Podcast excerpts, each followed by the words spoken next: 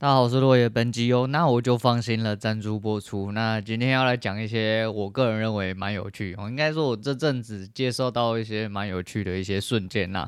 那一样先来讲一下，呃，交易的东西。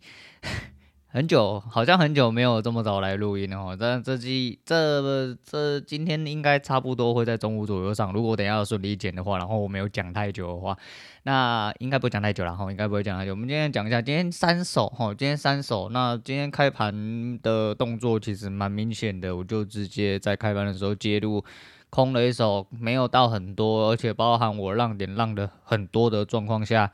那个时候拿到了一点点小利，哦，拿到一点点小利。那第二手的部分位置是对的，但是就如同大盘呃原本应该要做的事情一样，它会去洗单。其实我底部原本想抄，但呃我自己的交易策略上面不允许我在那边做。那如果有要在那边做的话，我会用另外一种方式。但我是说，呃，所有东西要嗯明显的呃制定出一些。有字有据的东西，那暂时我不先这么做。我想要找出一个比较稳定的一个流畅的方式。然后第一个稳定我的心态，第二个就是有一个明确的操作进程，那可能会对交易比较有帮助。所以抄底的这一单没有做，而且就是今天它就是很明显，它就是要下去就上来。那你要说明显在哪里，我不能跟你肯定，因为它今天开得很低齁。那大方向来说的话，是整个往下也是比较空一点点。那白痴都知道，猴子也知道要空的地方有有这么好空吗？那不好说。但要空到哪里，哪里可以停，也是在我的非常漂亮位置。所以其实不是上个礼拜我打得不好，而是上个礼拜盘势跟上礼拜可能操作的人有一点点特殊的想法哦，然后表演了一部分的花式洗盘。所以呃，被弄得有点难受哦，有点难受，但难受的还是真钱这样难受，那就更难受。那没关系啊，那这手没有做到，到了一个相对位置之后，我又介入了一次，没有错，被洗盘，我又被洗掉，而且洗的蛮多的哦。原本洗的比我第一手拿到的还多，然后第一手好像加三十几，第二手负四十几，然后最后他拉了一根下来之后往上折，就已经蛮明显，这个是洗单的几率。极大，然后就是说极大，它当然一样有可能一瞬间就掉下去哦，有可能，但是蛮有可能的，因为嗯位置来说跟整体的区域呃表示的状态来说哇形态来说，其实还是真的偏空哦，其实还是真的偏空，但是因为呃就照事办事哦，照事办事，而且那边出了一点点讯号，没有到很完整，但呃整体的逻辑来说蛮有机会，我还是一样有介入，那介入之后我就开始看片，我现在就是打单边看片。那看一看它就成交了。那通常我其实我这阵子有点害怕成交的声音，因为我成交大部分都是停损，我大部分都是停损，所以有一点害怕。就一成交什么靠北不会又掉下来吧？就一看，我靠没没有不小心停利了。啊停利跟呃第二手跟第三手基本上打平，但是就是摩擦了一点手续费，我摩擦一点，反正都是加三十几跟负四十，呃负四十几跟加四十几，所以。整体来说，今天就第一手是有成，呃，有有有拿到东西。那加了三十几点，其实还扣一扣啦，就是就就算他加三十几点就好，我觉得可以了。然后我就离盘了，因为我大概知道他哪里会反折，可是反折的整体的。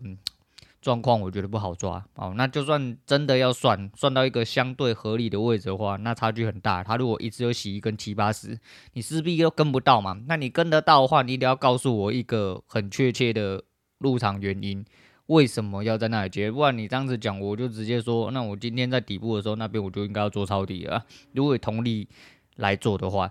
所以我目前就是这样哦，我那就想说，我今天啊差不多了哈，差不多我就离盘了啦。我就觉得，因为我今天很倦哦，我又不这这次不知道在倦什么，而且我肩膀超级无敌痛，我肩膀超级无敌痛，痛到都干，好像有人在我肩膀上钉钉子那种感觉，很靠北，真的很靠北。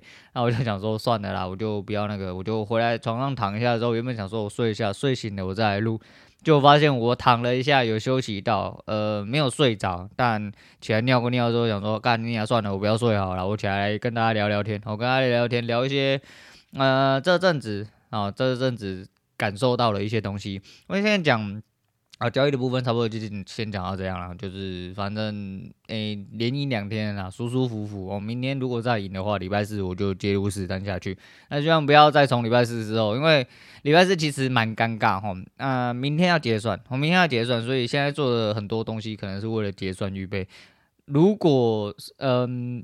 这么讲好了，波动很大的时候，它如果来得太急剧，你没有在相对位置判断好，很多时候你利润直接就会被吃光光，或甚至是你会一瞬间拉大你的亏损。但没有波动的话也是很痛苦哦。那没关系啊，就是交易市场里面每一天都会涨得不太一样。现在就要走一个棋盘流哦，还是我那套棋盘流，因为我左思右想，我能想到。让我自己真正能存续下去，最大最真切的方法哦，就是你不论天分而言，你只要把棋盘棋谱全部都背起来了，总会遇到你知道的下一步吧。好，那因为交易市场无新鲜事啊，当然有，好，当然有，但是这些新鲜事总是会周期稍微比较长一点点，其他的时间大部分都是在复制盘势，因为主力就是有一批筹码，就是会在抄，它不管怎么样，你只要把棋谱背熟了。总会遇到你会下的棋哦，我是这样认为，所以我在回测跟复盘的时候，尽量把能记清楚的东西、能背的东西、能印象化的东西全部印象化。那遇到的盘势就尽量用力，然后准确干进去，大概是这样。那来讲一下两件事情好了，好像讲诶。这样子好像不止两件。前阵子看那个 Disney Plus，我刚好在翻的时候，我就说嘛，我前几集好像讲到，就是有一个叫做《画外孤岛求生录》哈，《画外孤岛求生录》哈，它叫 Lost Land 吧，是不是这样？然后它里面在讲述呃阿拉斯加的夏明瓦哥亲王岛。的北部有一个很小很小的村落，里面住不到一百个人，然后环境非常严苛啊，物资非常匮乏，但住在那边的人都是为了要躲避世上的尘嚣，在那边找到一点心灵平静然后干你他妈超适合我，可是我又跟我女人讲说，我大概去那边两天就会死掉，因为那边啥小都没有，也没有泡面，然后呃电跟油啊那些全部都要啊，你一定要有船，你没有船他妈没办法出门哦。它算是一个港口，它叫避风港哦，翻译。直译叫避风港，然后英文我听了好几次啊，我听不太出来，但是应该是 protection 吧，吼，那应该是这样发音呐，因为 protection 嘛，吼，保护的意思，那 protection 应该就是他们那个避风港的意思，那应该说直译过来应该是这个意思啊。那它这些村庄，然后讲述了特别几组比较有特色的人，诶，两位老头是我最喜欢的角色，吼，两位老头是我最喜欢的角色，然后看完接近十集。他妈的，说要去射熊的人，从来没有人射到熊过，我就很靠北。我想说，干，我想要看一下处理熊的过程，也没有。然后中间一些 流程，我觉得就是你知道看得很放松，我就跟之前在看那个求生的，呃，一些有的没有的一样，你会觉得说很想要去过上这种与世无争的生活。可是我自己知道，我是一个很。极呃很需要便利哦，跟现代社会的人，所以在那种地方，我可能放松归放松，可是可能关没多久就必定要出来哦，城市间混乱一下哦，跟着人瞎搅和一下，跟一样啦。在看那些东西的时候，你会去思考那些人，诶，为什么会选择去过上这样的生活？他们有一些一辈子都住在里面，然后靠着自给自足哦，自己去打猎，自己去捕鱼。然后用一些毛皮去换取金钱，哦，得来不易的金钱。但那金钱对他们来说，其实只是就换取物资的一种方式。比如说船要吃油嘛，那家里烧东西可能要瓦斯或煤油之类，这些东西都是需要钱买的。如果不是这样子，他们如果可以自然取的话，他们甚至连金钱都不用哦。嗯、很刻苦克难的一群人，哦，很刻苦克难的一群人，但蛮屌哈，那蛮屌。啊，阿拉斯加这个地方应该很多什么荒野叉叉系列哦，求生叉叉系列，大概都有去介绍过这些地方哦。因为阿拉斯加真的是一个很很美的世外桃源哦，虽然说环境真的很严峻，也就是因为环境很严峻，然后地处比较偏僻的位置，所以才有办法保存到它呃非常非常自然的一个嗯生态嘛或景象哦。你会讲到。诶，这几年因为疫情的关系哦，其实，在年轻的时候，大概六七年前哦，其实就一直觉得很想要干搞一波。妈的，我们就花那个时候只要十几万呐，现在应该超过哈，因为大概之后那个时候大概花十几万，然后会有极光团可以跟。可是极光团对于一般哦菜逼吧哦塞巴的人哦，能嘴巴他妈只会靠北的人，应该是比较难跟，因为极光团是你必须自己坐飞机转机之后，然后到那边是哪里忘记了，他们第一个落点我忘记是哪个机场，不知道在瑞士还是哪里哦，反正就。好像不是瑞士，因为他们的落点最终也是在阿拉斯加看，反正就是在接近北极圈的地方啦。吼，反正北欧就对了。诶、那应该是瑞士没有错吧？哦，反正就是极光团哦。反正对这个有研究的人应该就知道我在讲什么。总而言之，极光团你就是必须得要自己米亚宽宽的，然后去。它是半自助，就是你要先到那边的机场，你要有能力吼自己吼转机到那边。然后你不要说，干妈的，是不是很简单？都坐飞机上去哦。那我告诉你啊，有些人出境入境都有问题哦。你让他去最智障日本自助旅行，他可能都不行。讲真的就是这样。哦讲真的讲，真的很多人都是这样。不要小看了哦，那个转机的那个威力哦。不要说转机搭飞机的那个威力哦。很多真的生活白痴。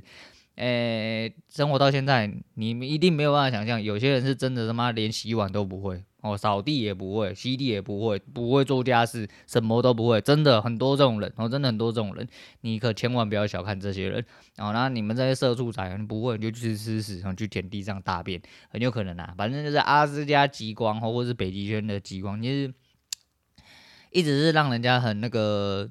心神向往的地方哦，很心神向往的地方。然后我一个国小同学，然后很多年前人家去澳洲打工，他是去阿拉斯加打工。然后一个酒吧，那个时候看到他拍照，我就觉得哇哦，就是，然后世界真的很大，你没有停下来看哦，你没有，你没有一些空间哦，每天都被现实生活挤压的时候，你根本没有办法去理解这些事情。当你停下来的时候，你就会发现，哎，其实真的世界很大。什么人都有，什么地方也都有，看你敢不敢去而已。而且讲真的，这些漂亮、美丽又宽阔景色，其实就是杀人景色。然后你用另外一种方式去逃，就你把你一个人丢在那边，不出十天，你可能就死掉了。你可能就死掉，因为你什么都没有，你也没有求生能力。然后非常漂亮的地方就是你的埋葬之地啊。嗯，总而言之，你知道，你停下来就会去反思很多东西啊。你会觉得说，在看这些集数的时候，我就会觉得说，就是曾几何时你会。呃，就像我骑车在附近，我会觉得说，我慢慢的看不到夕阳。了，因为我家这个位置，其实我们家巷口是，嗯，我们家是坐南朝北嘛，哦，所以说我们家巷口是一个日落会经过的位置，那那日落就是直挺挺的直接在我们家巷口，我们巷口的尾巴是东，然后呃巷口是西，所以日落的时候会有正常来说会有正常呃非常漂亮的夕阳，然后往那边落下。啊，在天气非常良好，然后夏季的时候，尤其是夏季啊，会有非常很难形容的那种夕阳，就是爱看夕阳有在追的人就知道，它就是那种很漂亮的橘红色，然后一直烧，一直烧，一直烧，直到它日落为止，非常漂亮。但这种景色慢慢看不到，因为我们家附近是从化区哦，你看到大楼开始一间一间，一瞬间的，哦干妈的比雨后春笋长得还要快，你会慢慢觉得说，哎干，你好像已经慢慢的。看得到，看不到夕阳，然后只看得到边边，然后大楼开始林立，所以你在看这些集数的时候，你看他们出门的时候啊，因为那个避风港其实是一个海面，然后就是一个海港，小小的海港的村子这样子。外面波涛汹涌，可是，在他们的内呃港口那边，其实是相对平静，然后涨退潮，因为都有缩时摄影嘛，哦，很漂亮。再就是，你知道小米六十五寸就有那个，你知道我之前都介绍到它的功能。虽然说，当然不能跟顶规，你说像呃像 Samsung、Sony 那种，真的很靠北好那种。我先不要讲哦，我们就是一个外行仔，这样子看，其实对我们来说，那个景色已经很吸引人，相对已经逼近哦，逼近要出来呃。比较写实的一个画面，就四 K 或四 K UHD 或八 K 的那些画质呈现在荧幕上，你就会觉得说有点点呃，让你感受到身临其境的。当然，你如果是一个技术宅，你会觉得说啊，你看这边不够饱和啊，他们其实技术没有到位，唉。好吧，嗯，对，好吧，就跟我纠结，就跟我纠结，一般使用者只是啊，那个手机格数只有四格，没有满格，然后对，那跟我他们那看我，应该是跟我看他们一样智障，就没有办法，我没有办法。总而言之，就是你会去感慨说，呃，很向往这种生活，但你没有办法生活在那边，那你就用别的方式去吸收这种概念，然后其实到现在还是会觉得说，有机会的话，还是要去阿拉斯加或者是去北欧。然后去自己走走，去看看，去跟极光团，然后去看看极光这样子。虽然说我的相机可能没有办法，嗯，很准确的把极光拍下来，甚至你去晒一点，可能都遇不到极光，这是有可能，哦，这有可能。但是就是会觉得很想要试试看啊，然后很想要，反正你知道，人生真的很多事情，你没有亲自去体会过，你不知道。我觉得会这么讲，最主要原因是因为我经过这些事情。然后前几年就是我说嘛，我独自一个人去日本的时候。当我去奥多摩自己一个人走过的时候，我才会发现说，为什么人家会说你要多出去走走哦。如果你有能力的话，当然我知道很多人是因为现实所逼啦，没有能力杀小。但如果你有能力的话，千万千万要去一些呃拥有美丽景色的地方走走，不用出国都没有关系。台湾也有很多漂亮景色，让你叹为观止的景色。只要你身处其中，你就会感受到。那最简单的其实应该就是花莲啊。虽然说现在的观光客应该比以前多很多，但有很多地方其实是……呃，前阵子我爸妈去花莲，他们就去了我那个时候独自旅行的一个地方。我特别要去取景，因为那个时候只有我一个人，然后我的行程几乎都是排取景的行程。那时候就是想要把相机装满，但也没有装满啊，因为拍了。五天也拍大概不到一千张，大概七八百张而已。然后经过缩减之后，就剩五六百张，其实没有到很多。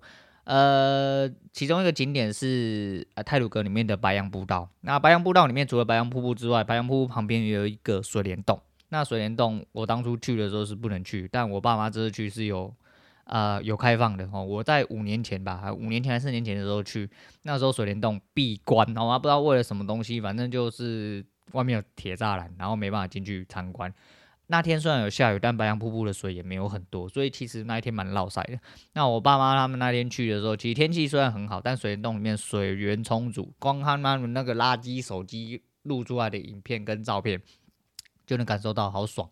就觉得哎，干妈的，就是你如果说真的找不到地方的话，你至少去一趟泰鲁阁，你就会大概了解哈。你去一下清水断崖，你先忽略掉那些旁边挤掰的一些就是然后游客之类的，你去看那边的海湾哈，去呃那些泰鲁阁里面的一些风景峡谷里面。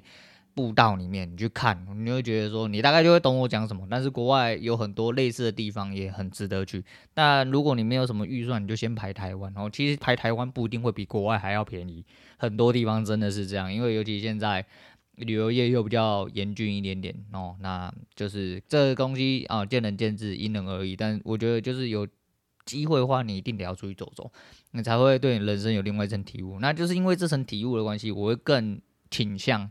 呃，如果有机会的话，我想要去更多的地方看看这些，真的是他妈瞎鸡巴！你觉得根本是有点卡后来是不是他妈的？呃，用 Photoshop 哦去调色调出来的风景，但实际上真的有这些地方，真的原色原景的时候，它就长这个样子，非常之漂亮啊！因为买这台电视，我现在在房间，就是 像我昨天晚上就已经，你知道，因为 YT 这乐色演算法的关系呢，我已经不知道要看什么，我也不想看了，我就把手机关掉。那天发呆的时候，想说发呆归发呆啊，那因为我冥想的时候，有时候会听溪流音乐啊。现在就是看书的时候，因为我爸和我侄女、我女儿他们在家的时候，有时候很嘈杂。我真的看书，哎、有的时候不是说我不能容忍这个状况，只是我想说，我想要进入一点个专心的状态下去隔绝掉他们的声音，所以我就会听一些看书或一些心灵音乐哦，whatever。但那些音乐都是一些特殊的景色，那。从此之后，我就开始看一些什么四 K、八 K 或四 K UHD 的那种呃 video，就是会放松，然后里面会有一些音乐，但最主要是风景。我停下来的时候，我会看到一些，大部分都是说去加拿大啦、瑞士，然后挪威哦，类似这种诶、地方。你看那些景色很吓人哦，非常吓人，会让我非常震撼那一种，就真的觉得说，干你娘，这真的是画哦，是一幅画。不太可能是人间拥有的景色，但是这样有哦，如果有机会的话，都希望可以去走走。虽然说当然不可能在那边生活，你那边可能会很舒服啦，但以我这种就是你知道，我很舒服啊，我去乡下也很舒服啊，可能舒服一个礼拜一个月，我就想说，干你你要加波 seven 啊，seven 要提出去十几分钟、二十分钟，甚至半个小时，他妈的半夜妈没买泡面回来，甚至买不到泡面，我怎么办呢？哦，就是叫。讲归讲啊，吼，放松归放松，但是还是希望生活在非常便利的地方，哦，就是一种嘴炮人，嘴炮人。但你在看到那些呃影集，然后他们船划过去一个平整的水面，哦，很像在拉开布帘那种感觉，你觉得哇，好爽哦，真的会觉得很爽，就觉得有点身心开阔的感觉。那在外面骑车这阵子也是，就你要。就是杰哥嘛，然后解隔就开始要出去张罗一些原本要张罗的事情，我才发现其实我是蛮忙的一个人啊，要出去接小孩喽啊，那要补货啦，那要买早午餐啊什么哇哥，很多时候就是因为关在家嘛，然后就是都一直关在家，一出去的时候开始灵感爆棚，我会开始一直吸收到一些外部的刺激，一些景色啦，会启发一些感想或刚好想到什么事情下去延续。我就一直灵感爆棚，不停的写哈。我昨天有讲过，那我因为停红绿灯或停在路边，我就开始一直呃呃呃，赶快写。因为如果我不马上记起来，就像我昨天晚上其实已经定好今天的标题，我睡醒我就忘了，因为我没记在手机里面。脑袋就是这样哈，你不可能记住所有事情，尤其是很短暂的灵感。那你记下来之后，你经由回想都不一定可以完整回想出来，你当下到底是什么样感受。所以如果可以的话，你尽量把你的东西记起来。其实这个也是。我另外学了哈，不知道你们对这个人的感觉是什么？反正就是吴宗宪嘛，宪哥。其实他是一个蛮值得敬佩的人，虽然说他是一个中共同路人，然后就反正要赚大陆钱，我觉得都可以，我都可以。赚钱是一种手段哦，你不要，我觉得不用特别去恶魔化，因为毕竟每个人都有自己的选择。就像陈升哦，陈升就是排除掉大，他说他已经啊、封杀大陆了，那大陆封杀他，他封杀大陆，没有没有错，很合理。但不管怎么样，嗯、钱。是一个状态，嗯，够不够用，其实你也自己才知道。你不可能那边，你有很多时候就你，反正你已经听过很多心灵嘴炮，哎，财富之，当你拥有到一定的数字的时候，你就是心里一阵空虚啊，你不是真正富有，傻小，哈，那没关系。但是有些人就是钱从来没有人在嫌多，也没有人在嫌赚够的啦。那要不要去吃人民币？那是选择的问题，那是选择问题。但那其实好，那其实这个东西是之前看网很大的时候，我也知道，不只是网很大，其实有很多人都讲过吴宗宪有这个习惯，就是他会一直把他的灵感记起来，然后他因为他要主持嘛，那有一些梗，当然有很多东西是不被人接受，哈，有些甚至很冷之类。这个东西就一样，嗯，就是这本来都是只能迎合一部分的人，不可能有人可以哦，每个人都喜欢。无这种人，哦，真正是无这种人，无这种人嘛，无这种物件啦，哦，真的就是这样。那所以我就是尽量的，我也是把我自己的灵感记啊。毕竟第一个是有节目嘛，啊，节目最主要其实也是跟大家分享说，哎，我今天他妈到底在想什么，或者是说，就像其实我刚刚重复到废话这边，已经有很多人关台。如果只是就。如果有目的性来听我呃节目的人，大部分都关台。你看听交易的人，可能前面就关掉了。那如果不是听交易，听到后面，他觉得今天讲的很无聊，他也就关掉了。像类似这样子。但是就是你进来吼，看一下现在节目是什么嘛，吼，你妈闲聊嘛，对，你就是进来听老人家闲聊。总而言之，很多时候都是一些感想、感慨吼，接受到一些事情。嗯，不得不说，其实讲节目这一集节目讲现在。我自己反而有一种感觉，就是我有点回归正常，我有点回归正常。其实我就是希望来聊一些感受上的东西。我就说这是个人生台啊，我这是人呢，其实就感觉是假交易台的真人生台，你知道吗？但虽然说呃讲来讲去都是一堆老话，我讲来讲去真的都是老人老话，但没办法，我就是喜欢抬杠，我就是喜欢抬杠，所以接触到一些东西比较特别有感慨的时候，我就会特别废话，我特别废话，听起来也许很无聊，但就是。来聊聊天，好，来聊聊天。那讲到人民币，就更不要说最近那个 我们那个人生最长的四分半钟哦，就是电子超嘛哈。我们跟红兄哦，就是干，我觉得很多新闻都下得很嘴，说什么呃周杰伦一生都捧不红的人，然后靠了现在呃直播的关系，然后突然爆粉多少钱？那 呃原本我对这件事情没有什么太伤心，但。他有一件事情，我觉得真的非常值得讲。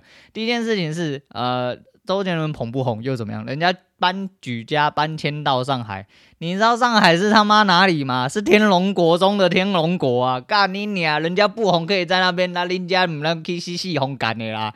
你们他妈是赚多少钱呐、啊？你连上海的一间厕所都住不起啦！人家举家搬迁去上海，而且他妈看起来很大间啊！那这一部分，再就是他直播录啊，吼，就。先不要讲他后面红了，那一天看到一个影片，就是讲他的他们夫妻俩的直播路是非常之坎坷，很好笑是，哎、我来看一下，我那个时候有特别记录他的流程，很好笑。就一开始他直播的时候，系统。就是抖音哦，因为他在抖音上面直播嘛，哦，那抖音机器人就因为他一毛太长，然后就显示他违规，哦，就把他锁播，然后他隔天就为了直播把一毛全部都剃掉，啊！一毛剃掉之后，隔天上来就发现，哎，又警告他，他裤子太松了，那怎么办呢？那又是穿紧身裤，穿紧身裤之后，系统又提示他，干不行，你这个又有问题，为什么？你咪咪太大。干人家大鸡鸡鸡鸡大啦，然后没有办法，抖音机器人很生气，你知道吗？抖音机器人，哎、不行，你这个有问题哈。那他隔天，啊，那就把那个羽绒外套穿着，然后直播，就带该挡的都挡了吧？啊，那没问题了吧？然后就借此刚好，呃，那个周董哦，周杰伦他的好基友。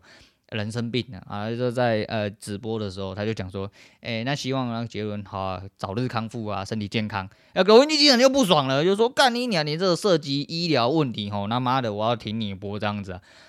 啊我们跟红兄就很真切的在抖音机器人面前说，他是一个健身直播主吼，那哎、在讲健康的东西，讲个身体健康不行吗？难道不行吗？请求求那个抖音机器人放过他这样子。后来呃，看他这阵子的影片。也都是露大鸡鸡啊，也不穿背心，也是穿紧身裤，嗯，有点我觉得还好啊。抖音是不是又开放了？哦，你就知道大陆的言论自由，抖音机器人都知道，难道你各位不知道吗？你那个你各位知道了吧？哎，大陆是言论最自由的国家啦，哎，抖音机器人都知道，你想想嘞，我真的是快笑死了。那时候看到这是笑到觉得很夸张，我觉得说干你娘妈的这样也不行，那样不行。可是很好笑的是。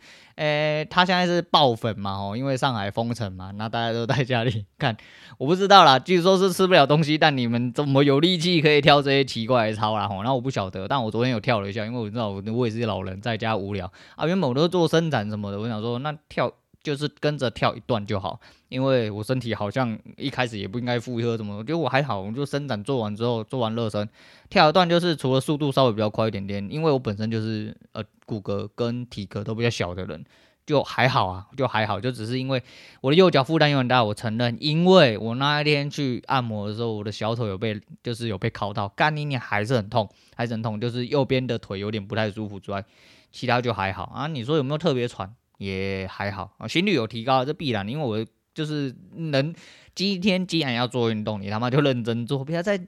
电视面前或在荧幕面前，你还要扭扭捏捏，那你他妈不要做，你去旁边去洗洗，给人家干就好。对，你如果今天要做一件事情，麻烦你认真做，所以就跟着跳嘛，我就跟着跳，速度也尽量跟上，这样子没有特别喘，哦，没有特别喘，但是因为我体能真的下降非常之多，所以我自己都有亲身感受。现在最主要就是，虽然说现在的状况比较严峻，那。当初最主要原因就是因为想要过一点自己生活，那用运动来让自己体能慢慢提升。虽然说现在有可能要要就再去社畜之类，也有可能开始有借口有理由，但就是我能做到的吼，我尽量做到；能做到自己提醒的呃状况，就尽量提醒自己要去把这些东西维持好。但还是觉得很好笑，我还是觉得很好笑。反正就是大陆的言论自由，抖音机器人，嗯，you know，就觉得很有趣啊，我觉得蛮有趣的，跟大家讲一下啊。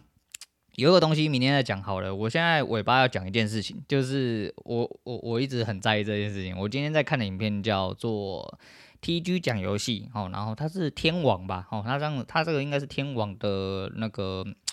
罗马拼音哦，那原本看的第一次第一个被喂到是他在讲原主洛克人的事情。好，他在讲原主洛克，原主洛克人真的是满满的恶意吼。你各位如果在呃九年就跟他讲，九年级生真的对洛克人真的是一脸问号，想说你们他妈到底在讲三小？但是七八年级的人一定。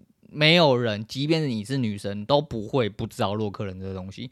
但洛克人原主洛克人第一代，那真的是给狗干到。你你还不能滑垒，跳只能跳，然后不能集气。啊，有一些很鸡掰的关卡，干他妈的那个，你知道那格子做的很差，你知道判定超级无敌鸡掰，真的非常鸡掰。我们先不要讲说变魔术的部分，当然它有很多 bug 哈，就是你变魔术变一变就可以。哦，你知道跟那个原主洛克人的第一代是有 speed run 嘛？speed run 的那个当初我有讲嘛，干你娘那个是魔术师，哦，那个是魔术师，那个不是在操纵洛克人的人，那个是魔术师。但是你除掉那些魔术之外，你如果真的是这刚刚的吼，要用豆弹去跟人家打，哦，你他妈会打得非常之痛苦，恶意满满，真的很难过哦。尤其是小朋友，如果你今天是一个小朋友的话呢，哦，你。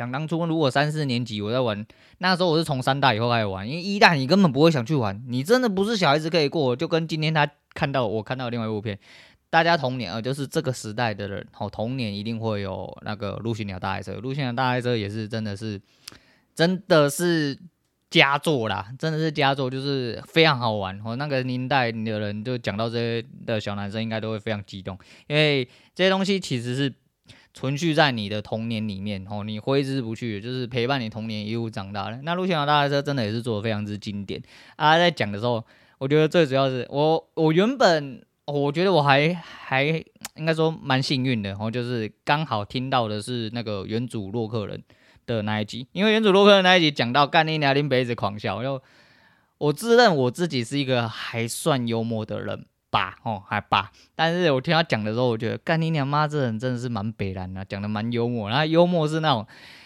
呃，他订阅大概两万多人，他订阅大概两万多人，原主洛克那一集大概只有十几万个观看，哎，不是。不是说只有十几万，不是说十几万很少意思，就是相对于他其他的集数来说的话，十几万其实算很多了。那你如果说跟一些大流量的人比起来，动不动就说二三十那种，那当然是不能比。不过我觉得很好笑的是，一个两万多人订阅的一个呃实况电玩频道主哦，他其实是实况主，而且他屌的是他在简介里面是说暂不接任何工商，我觉得蛮屌的。我不知道哎、欸，他可能就是开实况。然后我不确定是不是收入之类的，但我觉得蛮屌，因为毕竟你有两万多个订阅，然后你如果纯实况，然后有机会工商，你却居然在开头就先挡说他，而且他的后说后话是说，如果你是一些国产游戏或者是必须要推广有困难的呃国产游戏的话，那可以另外再联络他，不然他暂不接工商。我觉得。这种人就卡的蛮宅的哈，虽然说我不晓得他真正用意为何，但我觉得还蛮屌的，我觉得还蛮屌的。但最主要是他在讲原主洛克的时候，动不动就那懒叫来懒叫去，